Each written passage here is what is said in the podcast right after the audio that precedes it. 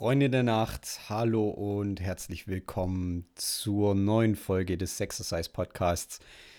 Ich bin der Alex, ich bin dein Gastgeber und ich wünsche dir ganz viel Spaß mit diesem Podcast, denn heute nehmen wir uns mal einem Beziehungsthema an, das natürlich auch sehr viel mit Sexualität zu tun hat. Und ich würde sagen, dann starten wir gleich mal durch.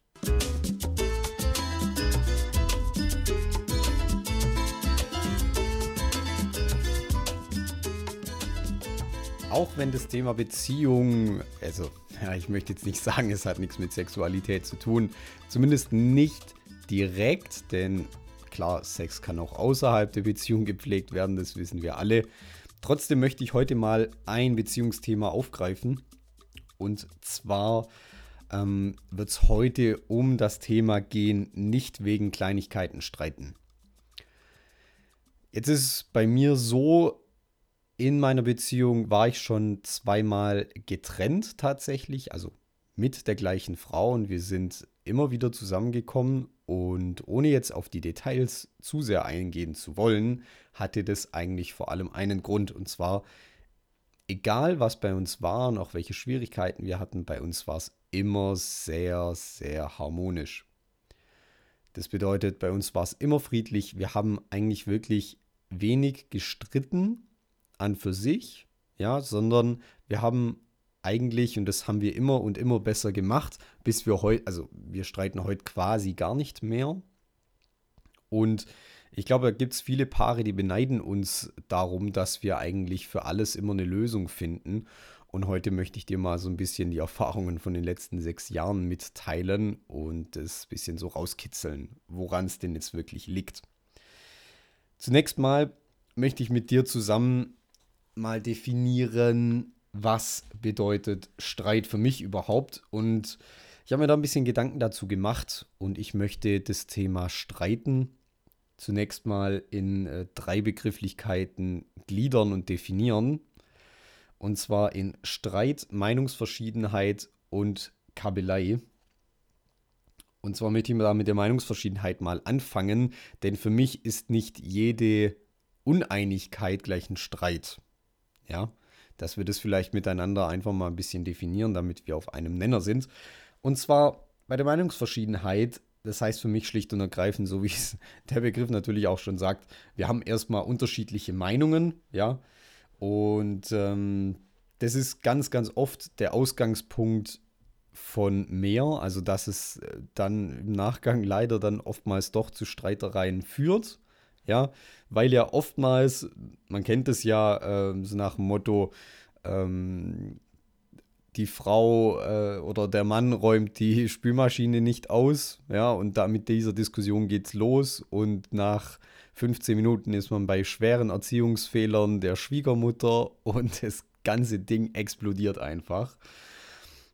Und bei diesem Thema Meinungsverschiedenheit haben wir oftmals schlicht und ergreifend ein Ego-Thema.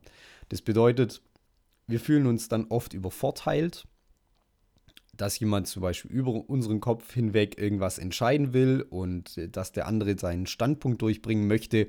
Und das ist in den allermeisten Fällen schlicht und ergreifend ein Ego-Thema. Und wenn dann jeder sagen würde, hey, ich nehme mich nicht so wichtig und ich kann auch deine Meinung verstehen und einordnen, äh, mir war jetzt Folgendes dabei wichtig, dann eskaliert das Ding im Normalfall nicht. Ja, das heißt, Meinungsverschiedenheit, schlicht und ergreifend, verschiedene Meinungen, verschiedene Standpunkte, die aufgrund von einem Ego-Thema zustande kommen. Dann haben wir als nächstes die Kabelei. Das bedeutet schlicht und ergreifend, das Paar an für sich beharrt jeweils, also die einzelnen Bestandteile des Paars, sprich Mann und Frau in meinem Beispiel, die beharren auf ihrem Standpunkt und das Ganze eskaliert jetzt so ein bisschen. Ja. Jetzt möchte ich an der Stelle gleich meine Warnung aussprechen. Und zwar warne ich immer vor Kompromissen. Denn was bedeutet ein Kompromiss? Wenn ich jetzt jemand fragen würde, hey, du sei mal so lieb, erzähl mir mal, als wüsste ich es jetzt nicht, was bedeutet für dich Kompromiss? Würde die Person wahrscheinlich sagen, man trifft sich in der Mitte. So, bedeutet also, wenn der Mann A will und die Frau C, trifft man sich bei B. Am Ende des Tages hat jetzt niemand das, was er eigentlich wollte. Ja, sondern ähm, man hat einen faulen Kompromiss. Lass uns das mal in einem konkreten Beispiel angucken. Sagen wir mal, ähm, wir haben jetzt den Fall, ein Paar ist mit Freunden unterwegs und die Frau ist irgendwann müde und möchte nach Hause, ja, und der Mann möchte unbedingt noch bleiben. Dann sieht für viele der Kompromiss so aus, sagen wir mal, machen wir es mal an Uhrzeiten fest. Wir haben jetzt ähm, 1 Uhr in der Früh. Und für viele sieht der Kompromiss jetzt so aus, dass das Paar um 2 Uhr nach Hause geht. So, jetzt wollte der Mann eigentlich machen bis morgens um 6 und die Frau wollte eigentlich um 1 Uhr nach Hause. Wenn jetzt das Paar um 2 Uhr geht, hat niemand das, was er eigentlich wollte. Und gerade sowas führt dazu, dass eigentlich beide mit dem Ding unglücklich sind. Das macht bestimmt beim ersten Mal nichts oder beim zweiten Mal, wahrscheinlich beim dritten und fünften und zehnten Mal auch nichts, aber das staut sich an. Ja. Und ähm, diese unausgesprochenen Konflikte, ja, was ja eigentlich so ein Kompromiss im meisten, im, im ehesten Fall oftmals ist, wo sich keiner wirklich wohlfühlt mit der Situation. Das kommt dann irgendwann, kommt es dann wieder zum Tragen und das Paar ist dann zwei, drei Jahre zusammen und dann äh, hat man den Effekt, dass äh, dann das Paar das Gefühl bekommt, der andere hat irgendwie immer noch die, die Leichen, die da mal im Keller waren, immer noch parat und jederzeit griffbereit wie ein Messer. Und es muss jetzt wirklich nicht sein. Deswegen, ich rate von Kompromissen grundlegend ab, sondern ich habe da eher dann so die geschäftliche Sicht. Und wir können, also du als Teil eines Paars oder ihr als Paar, je nachdem, wer gerade zuhört, ihr könntet versuchen, wirklich das zu verhandeln. Ja, und jetzt äh, zum Beispiel zu sagen, der Mann sagt, okay, hör zu, ähm, ich möchte gern machen bis äh, heute in der Früh. Was kann ich dir denn geben, damit ich hier bleiben kann und es für uns beide cool ist? Ja, dann geht die Frau vielleicht alleine nach Hause.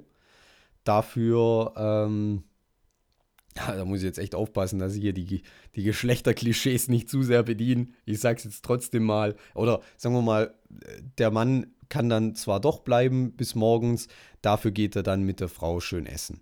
Ja, und sie machen einen Paarabend. ZB. Ja. Und so hat dann im Endeffekt jeder was davon. Und mit so einem Deal, also im Prinzip statt einen Kompromiss einen Deal zu machen, fährt das Paar über die Jahre wahrscheinlich insgesamt viel besser. So, jetzt haben wir als letzten Punkt noch den Streit. Und für mich bedeutet Streit, dass er die Beziehung nachhaltig verändert. Das bedeutet, ein Streit verändert Komponenten der Beziehung und zwar dauerhaft. Das, und zwar wirklich auch sehr energisch. Bedeutet also, ein Streit könnte zum Beispiel tatsächlich zum Beziehungsende führen, ja, oder könnte dazu führen, dass sich wirklich radikal etwas in der Beziehung ändert.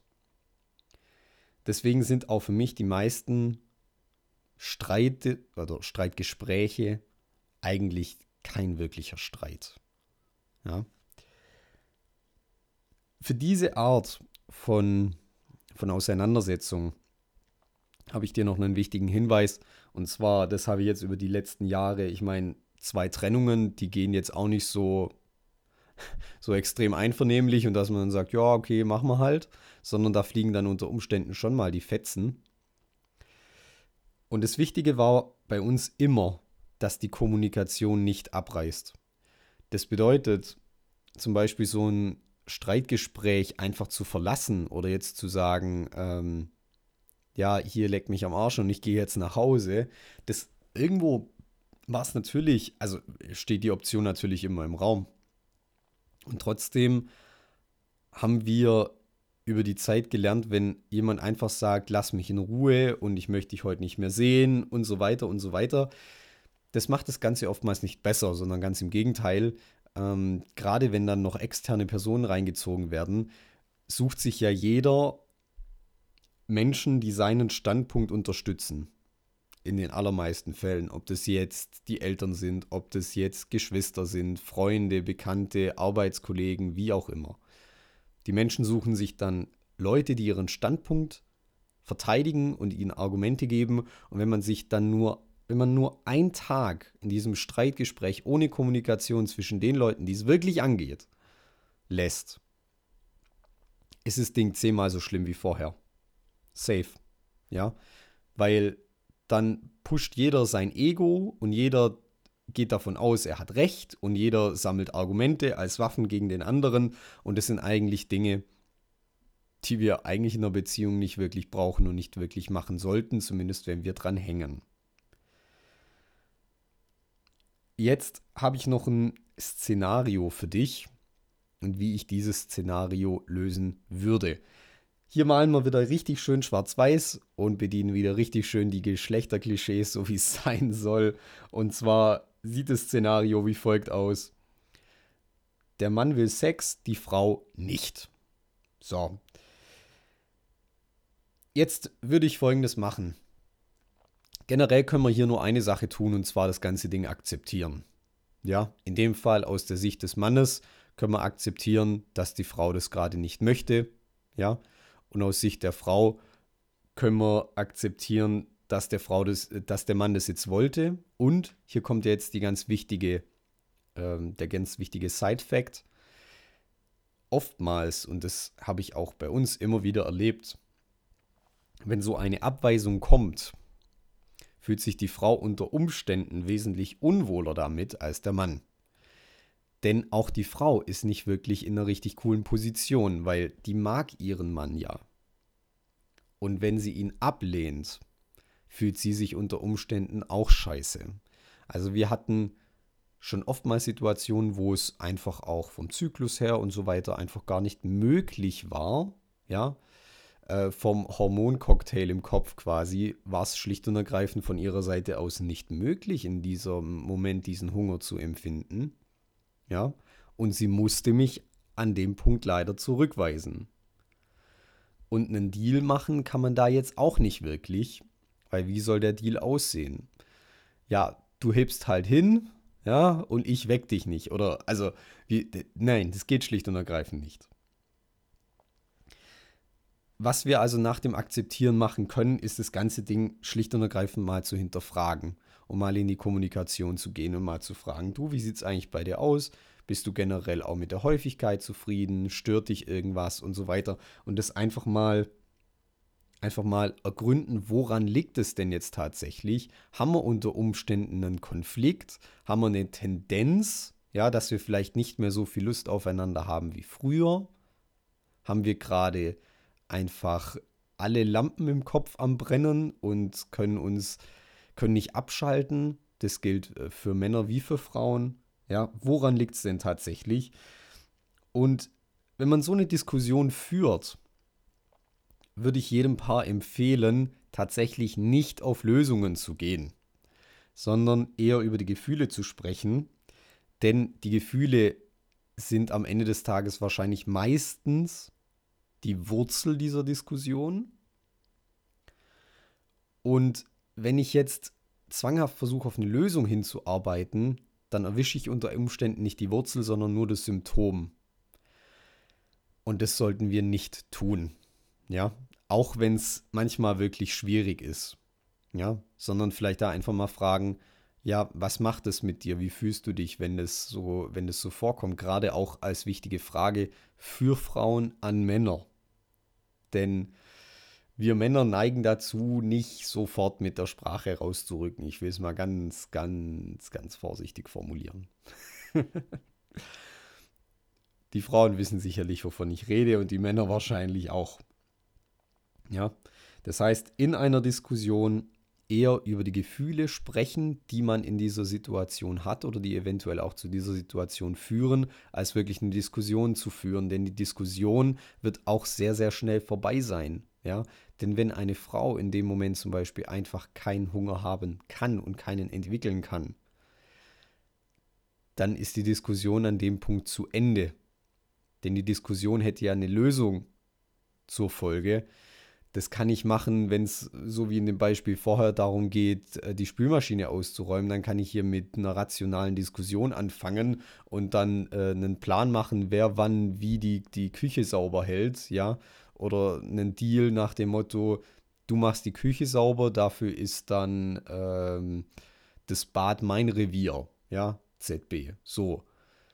Dann kann ich dann einen Deal machen. Aber das wird bei sowas wie ähm, dem Thema Sexualität und gerade bei der Häufigkeit wird das so nicht funktionieren. Den Zahn, den kann ich dir gleich ziehen. Ja, deswegen habe ich das Beispiel auch genommen.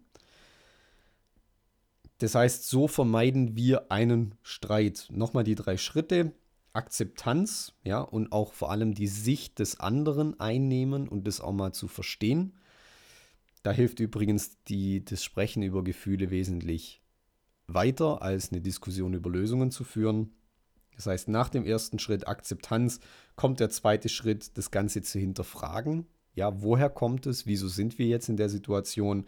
Und dann als drittes diese, Disku diese in die Diskussion zu gehen und über Gefühle zu sprechen, anstatt nur lösungsorientiert zu arbeiten, weil das wird in manchen Fällen schlicht und ergreifend nicht funktionieren. Jetzt habe ich noch eine Schlüsselfrage für dich. Das ist eigentlich eigentlich ist es, also für mich persönlich, viel mehr als eine Schlüsselfrage. Für mich ist es eigentlich wie eine Art Lebens- und Beziehungsmantra. Und diese Frage lautet, ändert die aktuelle Situation etwas an meinem großen Plan? Ändert die aktuelle Situation etwas an meinem großen Plan? Bedeutet, wenn ich bei meiner Freundin zu Hause bin. Und wir wohnen ja nicht zusammen aktuell. Und ich komme nach Hause und ich habe lang gearbeitet an dem Tag. Und sie arbeitet noch oder ist anderweitig unterwegs. Und ich setze mich dann aufs Sofa und gucke Netflix. Jetzt kommt sie nach Hause, ist vielleicht ein bisschen gestresst und bemängelt jetzt, dass ich ja auch mal hätte auf die Idee kommen können, irgendwie was im Haushalt zu tun. Also in ihrem Haushalt. Denn so ist bei uns eigentlich die Absprache, ja, dass ich auch versuche, mehr, mehr zu tun. Und wenn wir jetzt in so einer Situation sind, dann versuche ich mir immer die Frage zu stellen, die Diskussion, die wir gerade führen, ich trinke kurz einen Schluck,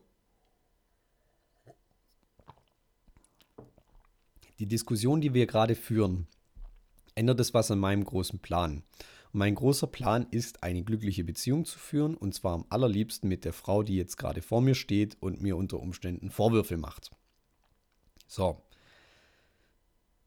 Wenn es jetzt um so eine Banalität wie beispielsweise den Haushalt geht, weil ich meine, ob jetzt der Boden ein bisschen sauberer ist oder nicht, das wird, äh, das, das hat keine Konsequenzen für niemanden von uns, ja, und ich kann dann immer noch sagen, okay, sorry, jetzt habe ich es vor einer Viertelstunde nicht gemacht, das hole ich jetzt nach. Und dann ist das Thema eigentlich vom Tisch.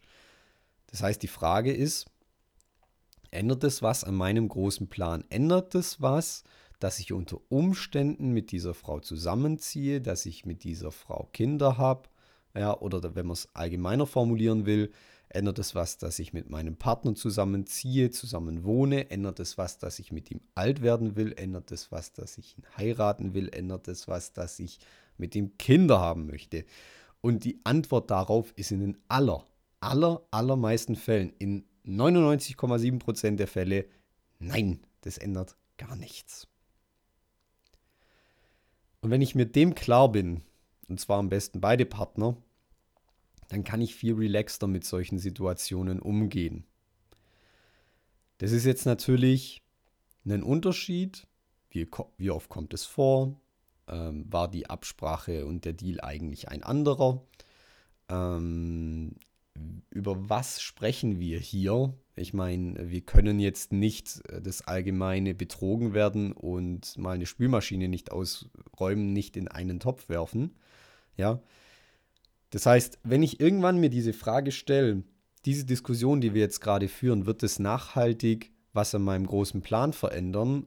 und unter Umständen der Partner wechseln, dann kann ich tatsächlich eventuell auch auf meinem Standpunkt beharren und wirklich die Beziehung grundlegend hinterfragen. Das kann ich dann tun.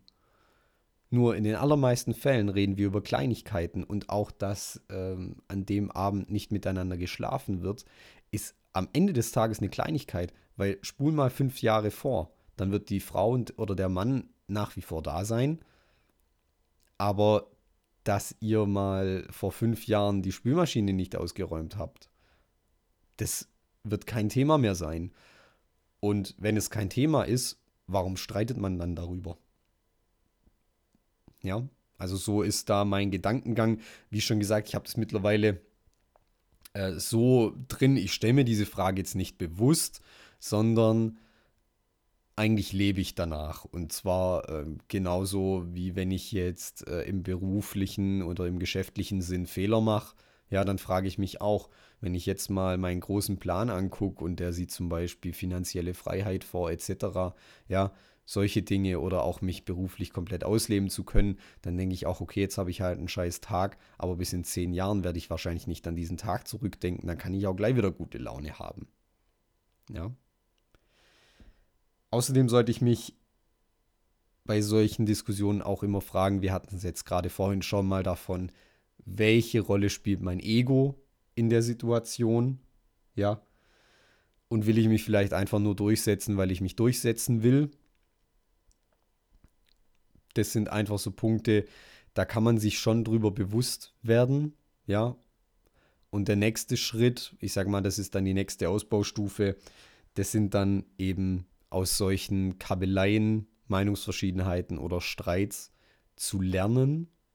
Ja, und zum Beispiel zu lernen, da sind wir gerade sehr intensiv auch am Aufarbeiten, wo sind die Triggerpunkte des anderen. Das heißt, sozusagen, welche Knöpfe drücke ich beim anderen und er geht sofort komplett durch die Decke. Und diese Knöpfe, die hat jeder von uns.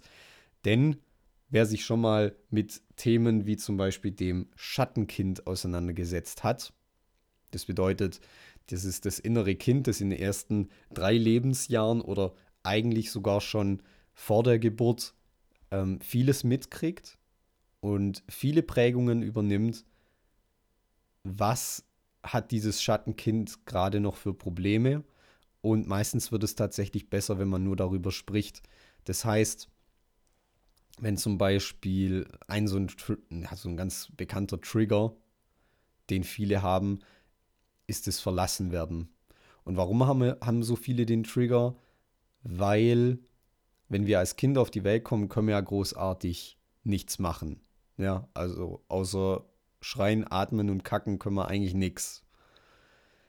Das heißt, wir sind von vornherein in einem Abhängigkeitsverhältnis zu unseren Eltern. Und wenn ein Kind schreit und da fehlt was und die Eltern sind vielleicht in dem Moment nicht sofort da, dann kann daraus eine Prägung entstehen. Ja. Oder natürlich auch ähm, Mutter oder Vater sind äh, viel weg. Ja, dann bekommt das Kind wahrscheinlich von vornherein in seinem Leben ein Bindungsproblem.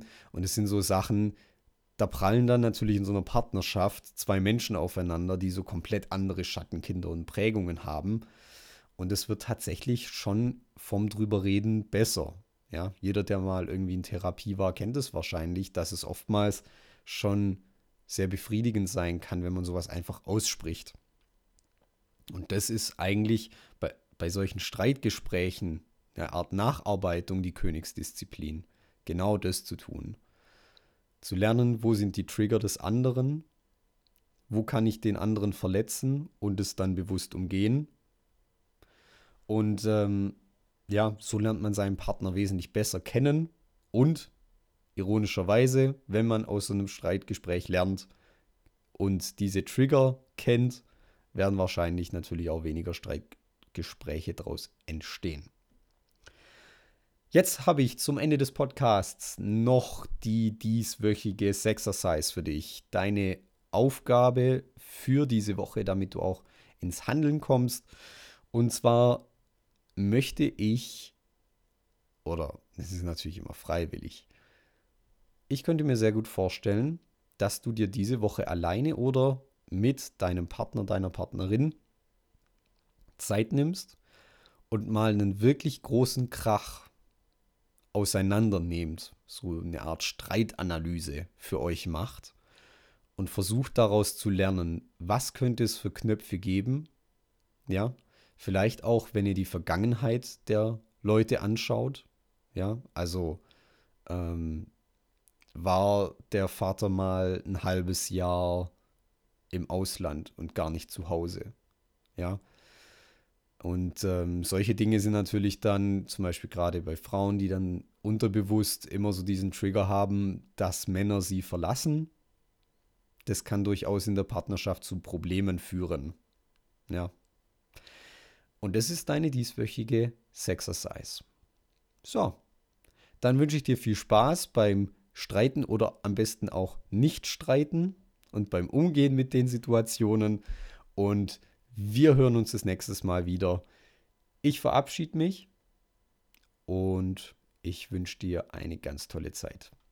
Bis zum nächsten Mal, dein Alex. Ciao.